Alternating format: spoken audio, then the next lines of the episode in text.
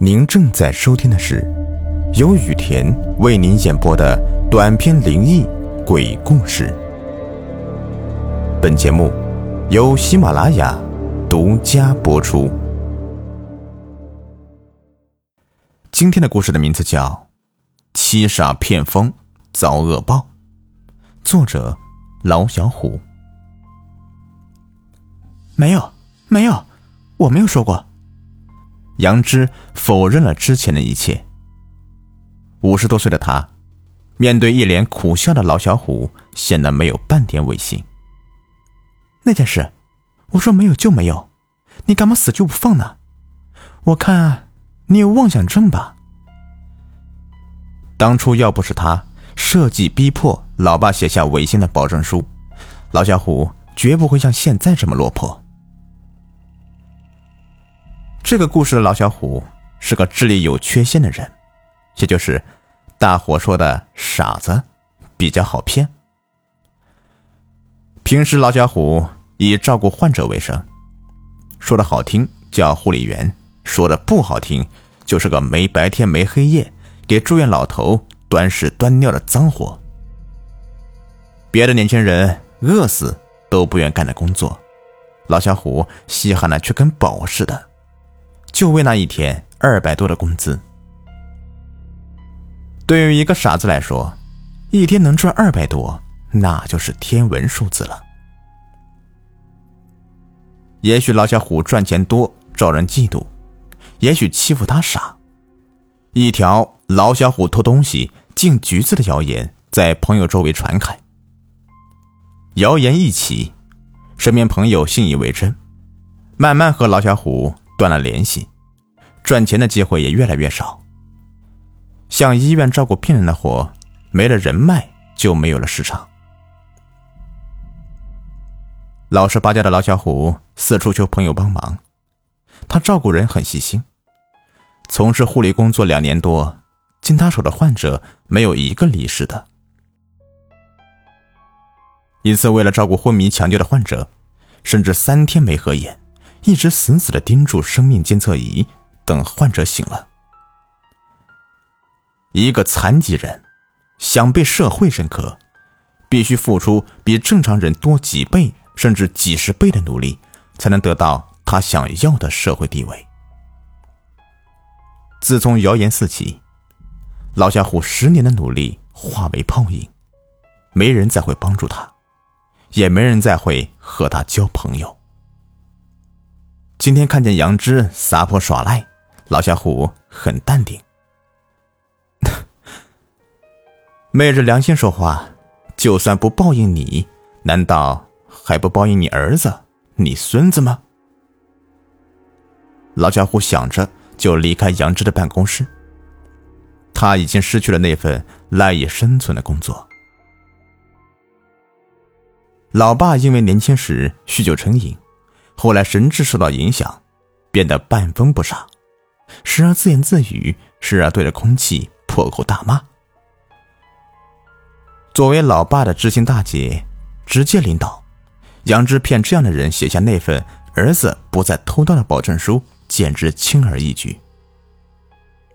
好言好语安慰几句，又假惺惺的许下一堆好处，老爸便会乐呵呵的照做。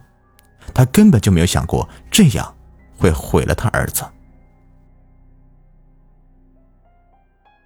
谣言的源头，那份保证书，杨志已经否认。杨志很会造谣，刚才又提到了幻想症，万一呀，他把这个谣言传出去，那将又是一场风波。如果大家以为事情就这样结束了，那就大错特错。但凡痴傻之人。地府都会特殊看待，允许家里去世先人随行看护，一则避免鬼魂因惦记家人在地府闹事，二则也为守护天道公平。很多痴傻疯的人命大命长，也是因为家里有先人的暗中庇护。老家虎回到家，敲了敲供桌，上过香。出现一个阴森的鬼童，双眼泛红光，两排锋利的牙齿，黝黑的皮肤上现出道道伤痕，样子像一个月大的婴儿。他叫富来，是去年因为谣言被老小虎前女友堕胎的孩子。老小虎执意要把孩子养在身边，特意立了牌位供奉。孩子取名富来，希望他能去而复来，也是取谐音“福来”。爸爸，富来稚嫩的声音叫着爸爸。老小虎微微一笑，反正你也没事，有时间呢就多和小朋友好好玩。没有小朋友。富来稚嫩的声音，委屈的表情。看得老小虎一阵心酸，想摸摸孩子的头，手却穿过孩子，在空气中停留数秒。是说的，你杨奶奶家最近添了个小孙子，呃，跟你年龄差不多，你没事就去找他玩吧。太好喽！老小虎看着富来蹦蹦跳跳的跑远，心里美美的笑了一下。点着一根烟，吸上一口。看着镜子里的自己被烟雾遮盖，他今天心情不错，看清一个小人，给自己孩子找了个玩伴。天下做父母的，谁不希望自己孩子活得开心快乐呢？由于富来的特殊身份，老小虎从来不许他和别的小孩接触。